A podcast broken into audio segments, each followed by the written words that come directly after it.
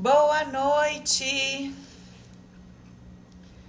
Boa noite, tudo bem, gente?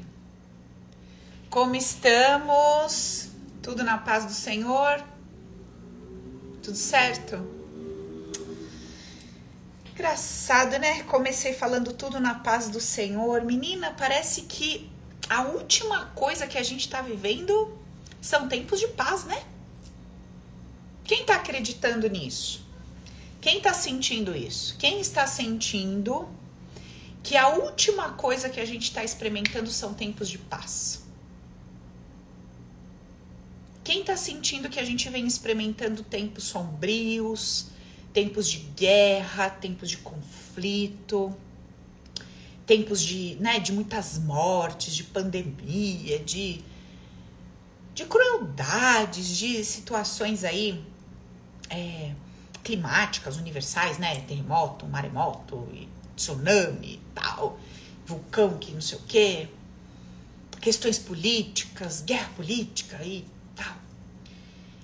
Quem aí tá se sentindo assim mexido, abalado de alguma forma?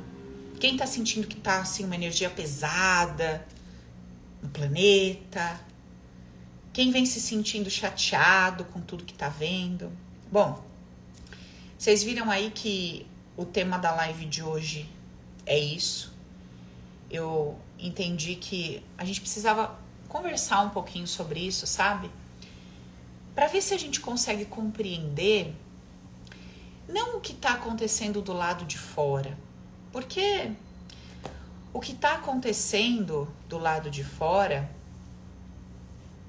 aos nossos olhos, tudo aquilo que que leva para a dor e que leva para a morte, constrange, né, gente? Constrange. Eu, eu não sei, né? Eu sou uma pessoa muito fria, uma pessoa muito, muito, sei lá, desconectada de tudo, que vai assistir um vídeo de uma criança chorando, de, né, de um bebezinho sozinho jogado lá e tal. Eu acho que sou uma pessoa muito fria que consegue olhar uma imagem dessa e não sentir nada, e não se compadecer, né? E não, não dar na gente aquele impulso, aquela, aquele desejo de poder estar tá ali, de pegar no colo, de trazer pertinho. Não dá, Soraya? De pegar, de cuidar, né, amiga? De trazer perto, assim, falar, ai meu Deus, que desespero, eu queria estar tá ali, eu queria poder ajudar, né, amiga? Eu queria poder socorrer. Eu toquei na Soraya aqui porque a Soraya ela é, ela é descendente de libanês e está acontecendo toda essa situação ali na Palestina.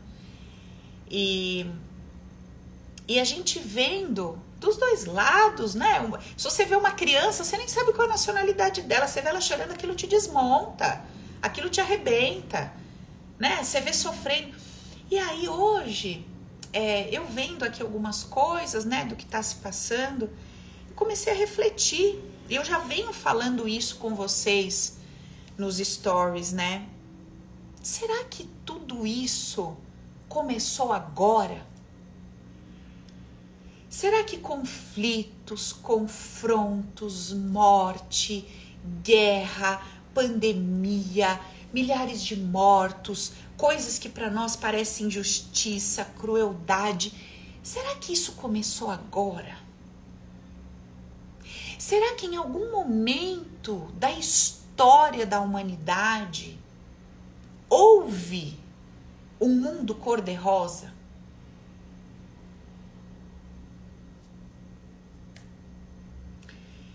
E aí é é onde a gente começa a entrar nesse questionamento, sabe?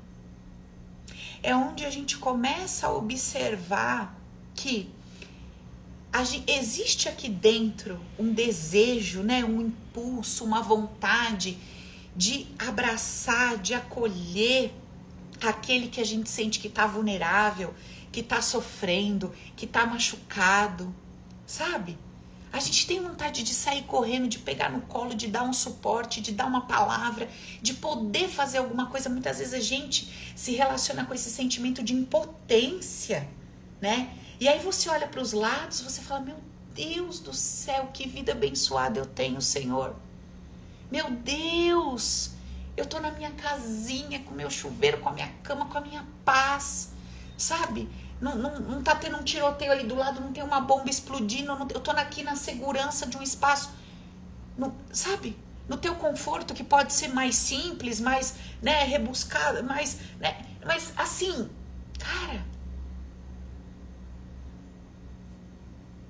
Enquanto que em diversos outros lugares, neste momento do planeta, tem gente se escondendo porque, né, tá sofrendo, sei lá, tá com medo que tenha um terremoto, outro que tá com medo que vai explodir uma bomba, outro que não sabe se a filha que tá em tal país está se perdendo. Gente, é isso sempre existiu. E isso não existiu sempre só em casos assim é, macros, né? Como grandes guerras, grandes pandemias e tal. Mas isso sempre aconteceu no, no menor, no micro. Eu me lembro, quando eu tinha uns 11 anos, eu fazia um trabalho com a igreja de em comunidades, distribuir cesta básica e tudo. E eu lembro que eu saía assim das comunidades. Cara, eu, eu só queria ir para minha casa agradecer. Eu só queria chegar em casa, dobrar meu joelho e agradecer. Eu lembro que eu ficava orando horas agradecendo a Deus e me sentindo muito privilegiada pelo que eu tinha, por ter mãe, por ter tido pai. Meu pai morreu com nove, mas eu tive um pai até os nove anos que me amou, que me acolheu. Eu tinha uma casa, eu tinha mãe, eu tinha um irmão, eu tinha uma estrutura familiar. Na frente da, né? Quando eu abri a porta da sala da minha casa, não era um esgoto a céu aberto. Não tinha alguém descendo do meu lado com uma metralhadora, sabe? Eu abria o armário, tudo bem, teve vezes que a gente precisou de uma cesta básica, mas, mas tinha alguém para dar a cesta básica pra gente. Sabe assim? Mesmo na nossa pobreza, eu via tanta riqueza. Mesmo nas nossas dificuldades, eu via tanta grandeza. E eu me questionava tanto sobre o porquê de tudo isso. Sobre o porquê, né? Por que, meu pai, uma pessoa nasce né, numa família estruturada, num país tranquilo, por que, que outra pessoa nasce numa família muito louca, né, ou num país que vive em guerras, ou num país que tem terremoto, que vai ter tsunami, que vai ter maremoto, que as cidades são devastadas, que são destruídas. E todos esses questionamentos vinham e vinham e vinham e vinham. E faz 13 anos que eu venho estudando campo emocional inconsciente. Faz 13 anos que eu venho né, me dedicando e me debruçando nessa jornada de entender esse nosso campo que, que leva a gente para situações, conecta a gente a determinadas pessoas e que ao mesmo tempo afasta a gente de muita coisa. Mas existe um grande campo emocional que é o inconsciente coletivo, sob o qual todos nós estamos imersos. Todos nós estamos dentro do planeta Terra. Com todas essas situações que sempre vivemos desde sempre, desde sempre. E sabe, isso me leva a pensar e a refletir sobre o quanto nós estivemos estivemos dispostos, quanto você teve disposta e eu também quanto você teve disposto, e eu também, a observar a vida como ela é de fato. O quanto, por tantos anos, a gente escolheu fugir da realidade. Quantas vezes na mesa da nossa casa, nosso, na hora do almoço, na hora do jantar, quantas vezes você já sentou para conversar sobre morte? Quantas vezes você conversou com as pessoas que você ama sobre montar um negócio? Talvez muitas vezes. Mas quantas vezes você conversou sobre a possibilidade de uma falência? Você não quer falar disso. Você quer falar da abertura da empresa, mas a hora que fala falência, você fala bate na madeira, Deus me livre. Você quer falar da recuperação de muitas pessoas doentes. Mas quando fala da possibilidade da morte de uma pessoa que está doente, você fala, Deus me livre, bate na madeira. Nós gostamos de falar de tudo aquilo que o nosso sistema entende como bom, como saudável, como agradável. Nós não gostamos de falar, nós não gostamos de enxergar o que é real, mas que não atende à nossa expectativa humana, dentro de uma ideia de bom, de gostosinho. Então, quando a gente vê todo um caos instalado, e aí a gente vê às vezes dentro da nossa casa, a gente expande e vê no bairro, a gente expande e vê na cidade, a gente expande e vê no país, vê num país vizinho, vê em civilizações, outras civilizações, vê em toda uma história. A gente se choca, a gente se constrange, a gente se frustra. Às vezes a gente até se culpa por ter uma vida diferente de tudo aquilo. Uma vida, né? Boa, às vezes a gente tem gratidão também. Mas essa live de hoje é mais para te chamar, mais para te convidar para refletir. Para você refletir. Refletir sobre como você tem se relacionado com a realidade da vida. Como a gente tem se relacionado com a realidade da vida? Como você se relaciona com a ideia de morte? Como você se relaciona com possibilidades de injustiça, de manipulação, de dominação? Como você se relaciona?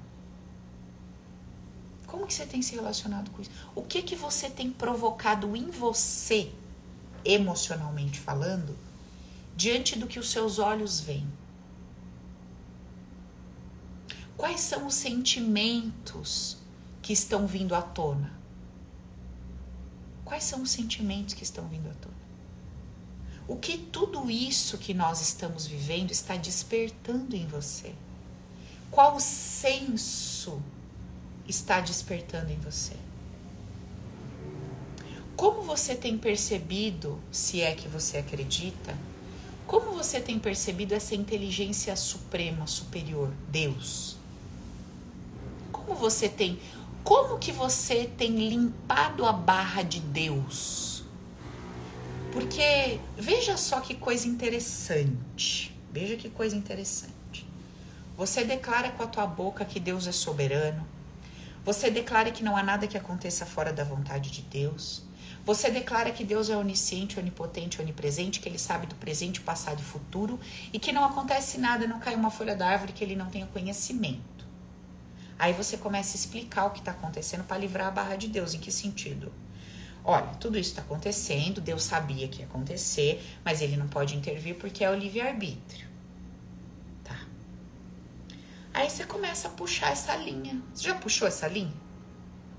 É, o livre-arbítrio, mas quem criou o ser humano foi Deus, mas ele pôs o livre-arbítrio, ele mandou não fazer, mas ele sabia que ia fazer, porque antes mesmo do, do pecado ele já sabia que ia ter que mandar Jesus para lavar o pecado. Então, peraí, então ele sabia que ia botar árvore, que o povo ia pecar, e que depois ia ter que mandar Jesus para resolver o pecado do povo. Então, para ele já sabia de tudo antes de acontecer. Então, quando ele cria, ele já cria sabendo que vai pecar. Ô, gente, vocês já puxaram a linha? Acho que não, né? Porque você tem muito problema, você tem muito boleto para pagar. Essas vezes não vai gastar seu tempo puxando essa linha. Você tem, você tem que criar um relacionamento na sua vida. Você não é o co-criador? Você não é o co-criar, você não quer co-criar, que vocês adoram essa palavra, né? Eu não sei que vocês querem co-criar, que vocês falam que vocês vão co-criar. Até agora, tá, olha, tá uma criação de lambança que eu vou te dizer o um negócio. Você não tem tempo de puxar essa linha, né? Você não puxa essa linha com honestidade. Onde será que você vai chegar o dia que você puxar essa linha? Será que vai te assustar? Será que algum dia você vai chegar numa ideia de que e se tá de fato tudo debaixo da vontade de Deus? Que Deus é esse? Questões, sabe, gente? Questões. Questões que interferem diretamente na sua vida prática. Ô Paulo, isso que você está falando é por causa da guerra, né? Que tá tendo tem nada a ver com a quantidade de dinheiro que eu consigo fazer. Tem. Ô Paulo, você está falando por causa, né? Que tá uma situação difícil, pessoas morrendo, todo mundo sofrendo. Tem nada a ver com relacionamento que eu não consigo manter, né? Tem. Tudo a ver. Alguém falou que eu tô passando aqui a mão na minha perna e que isso aqui é que eu tô me segurando. Menina, vou te contar uma história. Sabe o que é esse negócio de ficar passando a mão na perna? Mamãe. Soninha, você senta com Soninha, Soninha começa na perninha dela assim, ó. Soninha começa a passar a mãozinha na perna e vai, e ela fica assim, ó, sentadinha na cadeira. E minha avó era igual, mãozinha na perninha assim, eu faço igualzinho. Não tem jeito, minha filha. E vai a mãozinha na perninha, acho que eu fico fazendo carinho. Aí muda, aí apoio numa perna e passa a mão na outra. É assim. Acho que eu ando muito apaixonada por mim mesma. Gente, então, primeira coisa, né? A nossa compaixão, a nossa solidariedade, o nosso, né, a nossa fraternidade, do jeito que a gente dá conta de dar e de sentir. A todo mundo que está nesse momento vivendo um caos, um caos emocional, quem está aqui se sentindo de mãos atadas, vendo parentes, familiares nessa loucura toda, tanto lá na Rússia, na Ucrânia, ah, em tudo quanto é canto, gente em todos os lugares e de todas as formas, né? A nossa compaixão, depois a nossa gratidão pela vida que a gente tem tido. E depois, gente, a nossa vergonha na cara, né? Para fazer alguma coisa por nós, para a gente melhorar esse nosso campo emocional, para a gente começar a abrir a nossa boca, para trazer uma mensagem, uma palavra diferente, diferente do mais do mesmo, né? Diferente dessas narrativas todas de que, que promovem menos conscientização e mais indignação, sabe? Menos conscientização e mais indignação. Eu acho que a gente pode começar a caminhar para a expansão desse nível de consciência. Lógico, se a gente quiser, né? Isso daí vai do coração de cada um. Bom, e aí, agora que, né, compreendemos o lado de fora, Vamos conversar um pouquinho sobre o que, que a gente pode fazer a respeito do lado de dentro. Vamos lá. Quem sou eu diante de qualquer situação que se apresenta para mim? Quem é você diante de qualquer situação que se apresenta para você? Veja só. Um cenário externo, ele é composto de pessoas, pessoas com características, com comportamentos e tem um cenário, né? Então tem uma dinâmica acontecendo.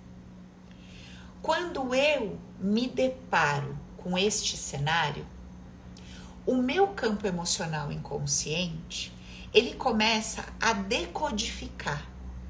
Então, aquela pessoa que eu percebo sendo mais autoritária, sendo mais dominante, ela sofre um processo de decodificação pelo meu campo emocional inconsciente. E eu já não estou vendo mais aquele João autoritário e forte e possessivo. Eu já começo a ver as características similares à do meu pai: dominante, possessivo, autoritário. Aí eu começo a expressar uma opinião de indignação em relação àquele João. Esse João, ele é um opressor que está matando, roubando e destruindo a Maria. Aquela Maria que tem característica XYZ já começa a ser decodificada pelo meu campo emocional inconsciente e eu já não estou mais me relacionando com Maria. Eu já estou me relacionando com minha tia, com a minha avó, com a minha irmã mais velha. E a opinião que eu emito em relação a Maria, ao comportamento de Maria, ao que eu acho que Maria teria que fazer, não tem a ver com Maria.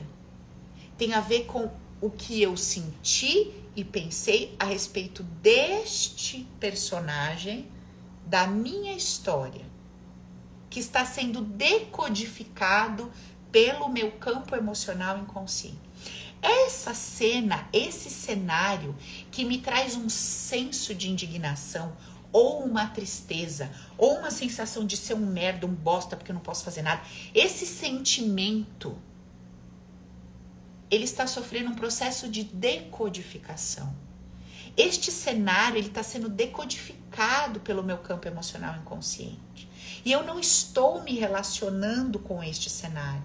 Eu tô me relacionando com um cenário da minha vida, do meu passado, da minha história.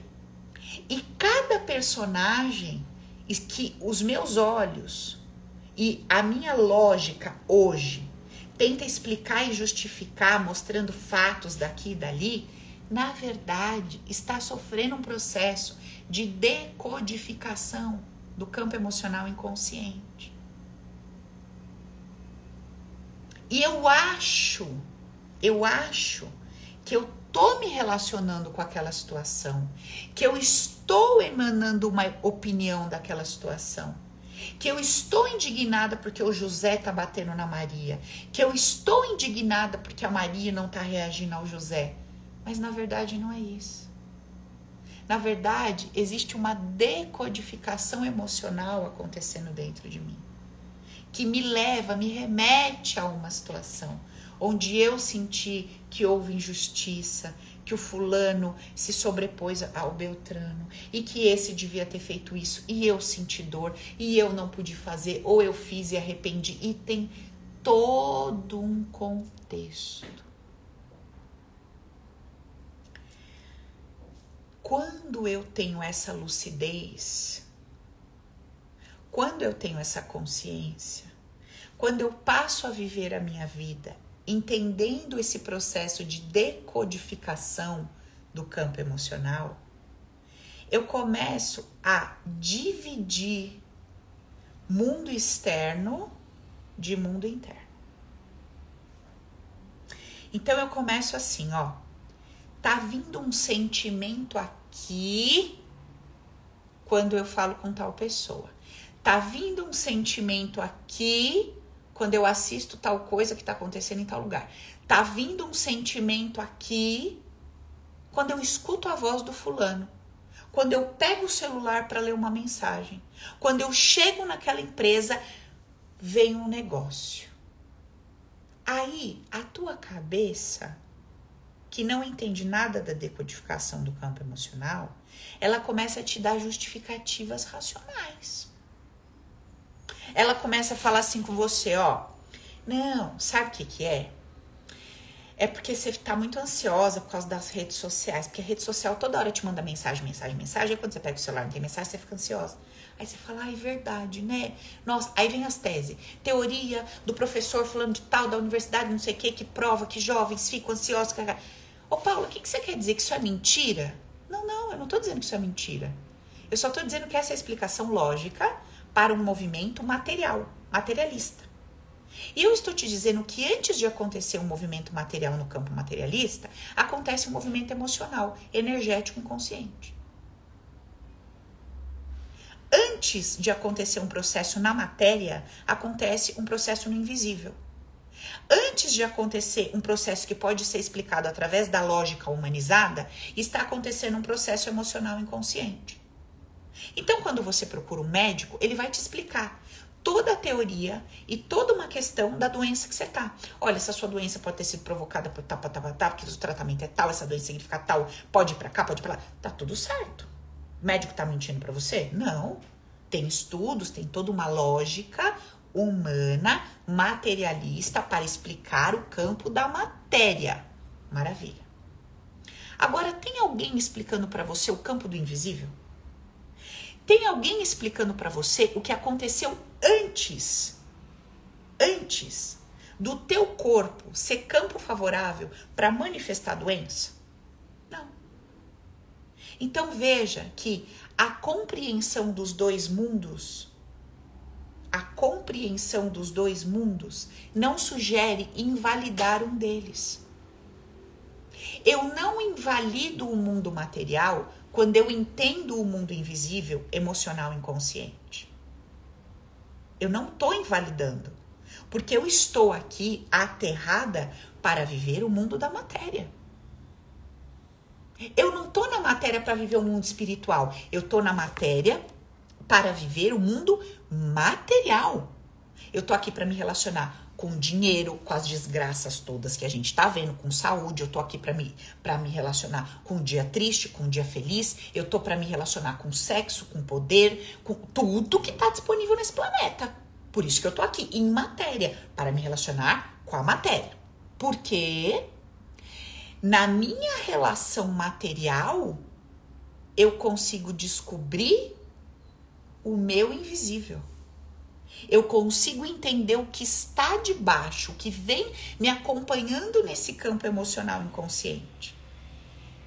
Então, quando eu começo a ter dificuldade X, X, X, X, eu falo, não é possível, tem alguma coisa estranha aqui. Eu vou lá para dentro no campo emocional inconsciente, eu começo a entender onde está a raiz disso tudo. Então, eu não invalido a materialidade. Eu não invalido a matéria, mas eu preciso entender que esta minha relação com a matéria, ela é fruto, ela é consequência da minha relação com as minhas emoções, com a minha interpretação sobre a vida, com o que eu fiz, com o deixei, deixei de fazer, com o que eu senti, com o que eu pensei, como eu achei, tudo que eu passei, as interpretações que eu dei. Tá claro, gente, o que eu tô dizendo para vocês aqui? Vocês estão conseguindo entender? Tá dando para entender? A conversa aqui tá clara? Ótimo. Quando eu compreendo que eu sou um ser vivendo a materialidade a partir de um campo invisível, as coisas começam a ficar mais fáceis para mim. Eu me torno um grande investigador da minha própria natureza. Eu me torno um grande questionador das minhas fortalezas e fraquezas, das minhas facilidades e dificuldades.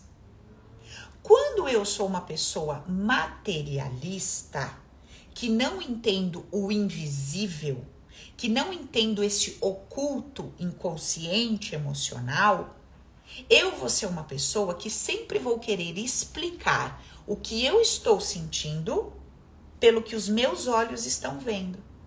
E eu esqueço que está acontecendo uma decodificação do meu campo emocional inconsciente que me propõe uma leitura, que me sugere uma leitura a partir do que eu vivi e não necessariamente do que está acontecendo na minha frente. Entendeu? É por isso que no planeta existem muitos grupos de pessoas defendendo ideias opostas. Por quê? Porque este grupo de pessoa que defende a ideia A, ele está recebendo do campo emocional inconsciente dele uma decodificação. Então ele vê este cenário dizendo que é, isso aqui é injusto, isso aqui é justo. Por quê? As características aqui e as características aqui dentro dessa luta remetem a essa pessoa no seu histórico, no seu campo e ativam nele o senso do que é justo, do que é injusto, de quem tá certo, de quem tá errado. Por isso que é, quando eu vejo debates e tudo mais, é aquele fuá, você pega duas pessoas extremamente estudadas, inteligentes, e estão num debate, num debate, num debate, você fala, cara, como é que pode? Os dois são extremamente estudados, os dois são extremamente inteligentes. E você pega pessoas muito bacanas, muito legais, fala, cara, esse aqui é um puta pai de família, um cara admirado e tal. Aí você pega o outro lado, puta cara bacana, um cara admirado. Aí você fala, que loucura! Como é que eles não, como é que eles não enxergam a mesma coisa? Coisa é a mesma. O fato é o mesmo. Só que a decodificação é diferente. Quando esse cara olha o cenário, o fulaninho representa para ele o, o que estava errado e a fulaninho o que estava certo. O outro é o contrário. O outro é o contrário. Então, não há o que ser feito para que essa pessoa consiga enxergar aquilo de um jeito diferente. Dentro da materialidade não há. Não há.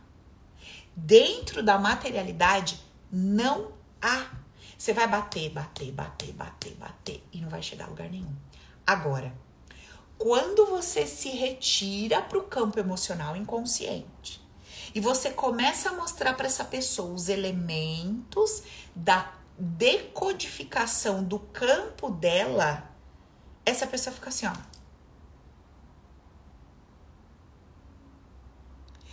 A venda dos olhos cai, desacortina e ela fala assim: caraca, meu Deus,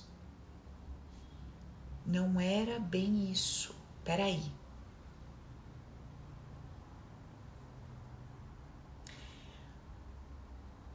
Eu não sei se nós vamos chegar nesse ponto, se vai ser nesse planeta, se não vai, não sei, né? Mas supondo, vamos supor, que todos os seres humanos tivessem essa compreensão, o que que aconteceria no embate?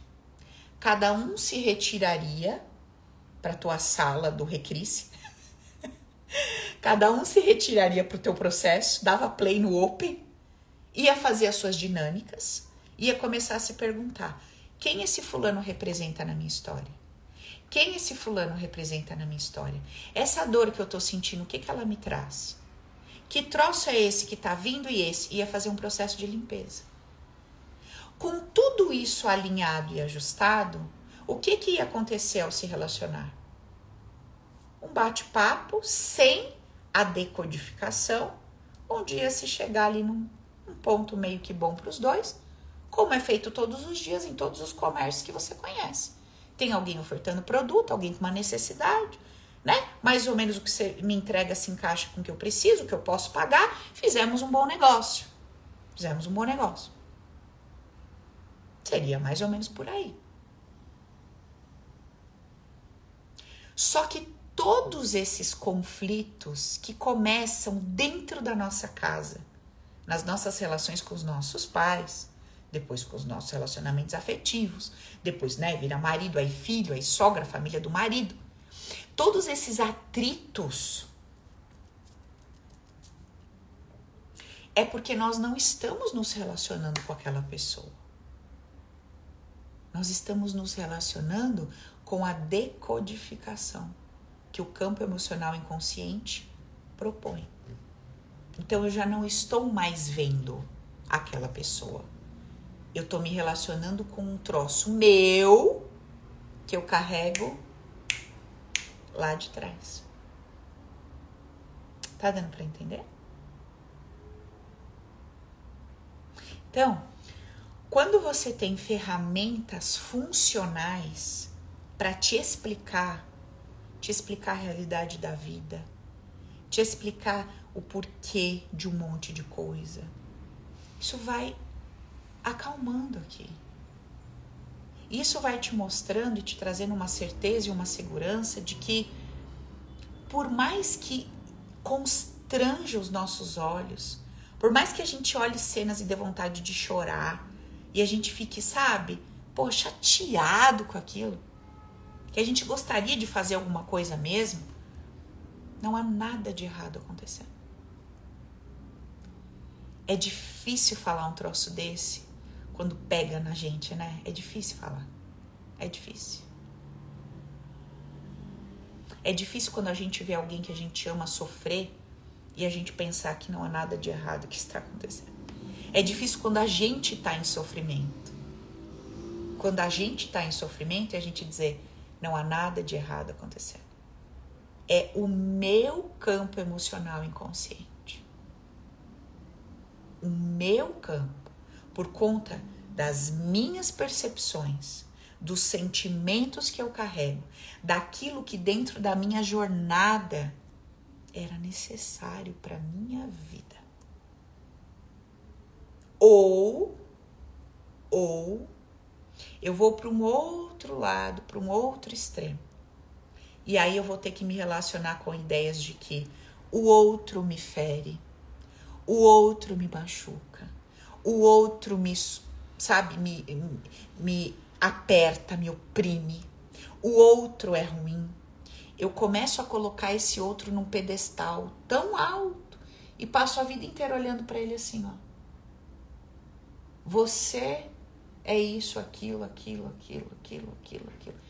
E aí eu te pergunto: e você que tá com o dedo apontado? Será que você não tem nenhuma responsabilidade por estar nesse lugar?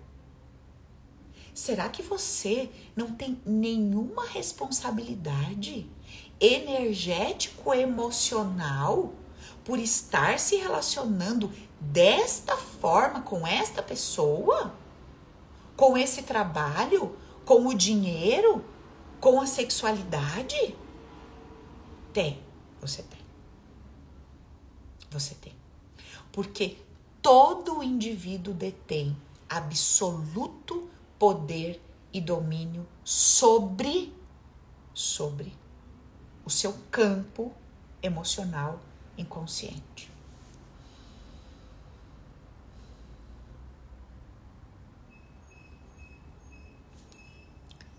Hoje cedo eu compartilhei com vocês nos stories. Quem não viu os stories, assista.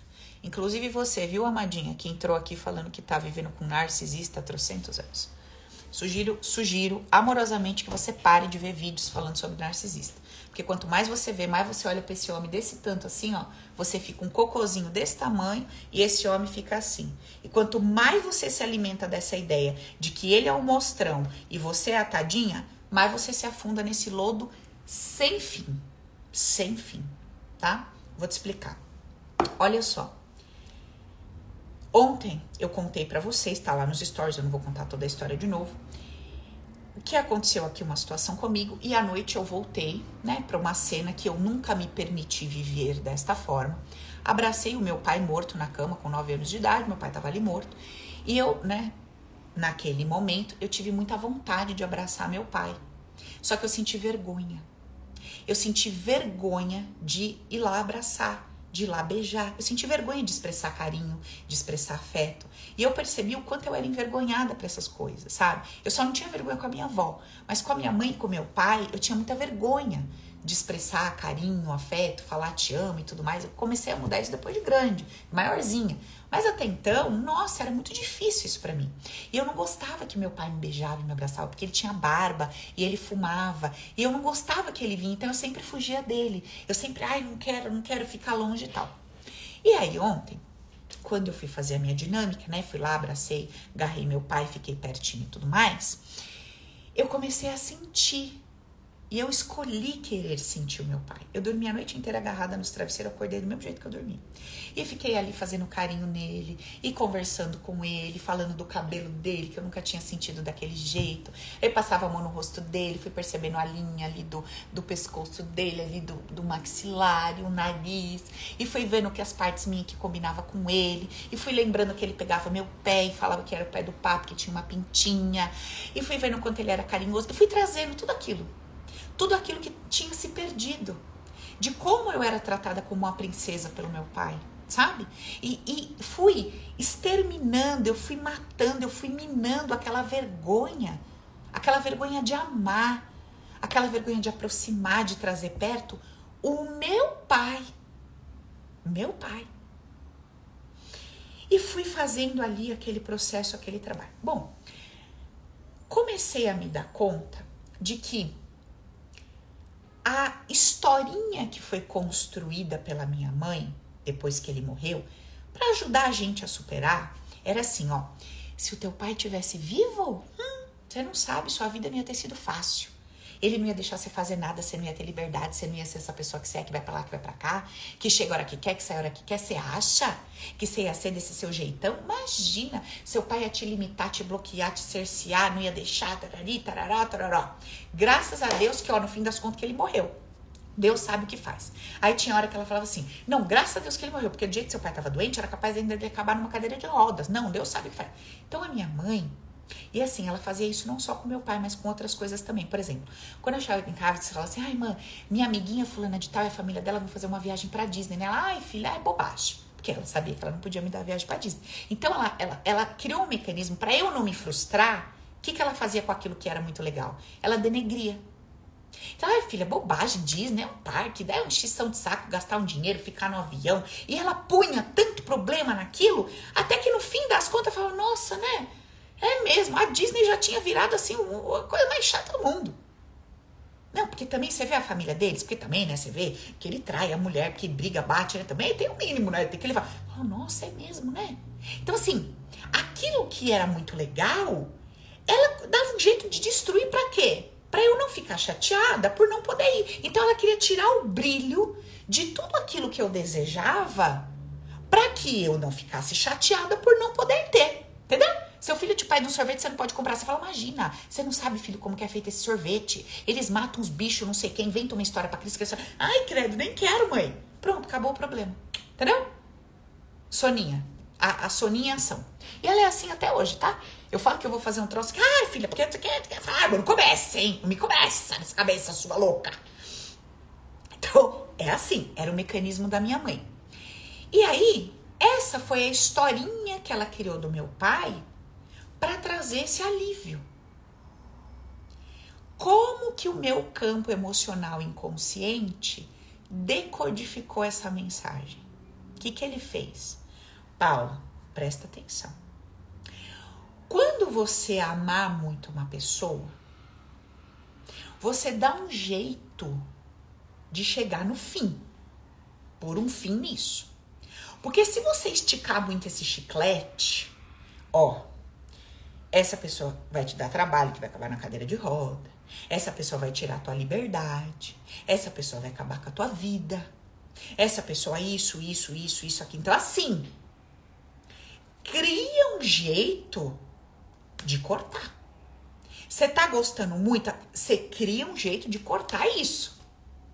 E, gente, não fiz nenhuma, nem duas, nem três. Foram muitas. Muitas. Muitas vezes. Muitas vezes. E mais. Antes de ser pega de surpresa pela morte daquilo. Eita, vou até a pulseira. Pela morte daquilo, aquela ruptura que ia ser bom para mim, eu mesma já dava um jeito de mandar embora. Eu criei um caos no trabalho que eu amava. E assim, era do nada, tá? Tava indo, tava indo, começava a ver problema, problema, problema, problema, problema. Aí eu começava a desmotivar, eu começava a causar até ou pedir as contas ou ser demitida. Se eu não tivesse essa consciência, eu ia estar até hoje dizendo: você me demitiu injustamente. Você terminou um relacionamento comigo injustamente. Você fez isso, isso, isso, isso, isso, isso e foi errado. Você me falou isso, isso, isso e não sei o quê. Hoje não. Não. Hoje eu observo o que eu tô sentindo e vou ali, ó. Tá vendo aquela caminha ali? Então. Meu lugar de terapia. Encosto ali e começo o meu processo. Com as ferramentas que eu desenvolvi tudo que eu ensino para vocês no Open. Aliás, quem tiver interesse na próxima turma já vai se inscrever na lista de espera. Vou fazer pré-venda com preço especial. Só vai ser para quem está na lista de espera, tá? Não vai ter pré-venda aberta de Open desta vez. Repito, não vai ter pré-venda aberta de Open pelo preço promocional, só na lista VIP. Entra lá no Instagram, o link está na bio. Você coloca lá me inscrever na lista de espera do Open, tá? Quando abrir a turma, só quem tiver naquela lista vai receber link de preço promocional. Demais, preço cheio, 1997, tá bom? Bom. Então, quando eu percebi, eu fui dissolvendo essa decodificação e fui explicando para Paula criança que aquilo ali que a mamãe estava dizendo para ela era só um jeito, era só um jeito de proteger, que é o momento que ela se frustrasse e tal. E fui explicando. E aquilo foi dissolvendo. E aí eu continuei ali agarradinha com meu pai. E eu fui declarando para mim que eu não preciso mais destruir as coisas que eu amo, que eu não preciso mais, né, alimentar esse sentimento de desespero que a qualquer hora aquilo que eu gosto vai vai chegar ao fim, eu vou receber uma mensagem que aquilo morreu, que aquilo acabou.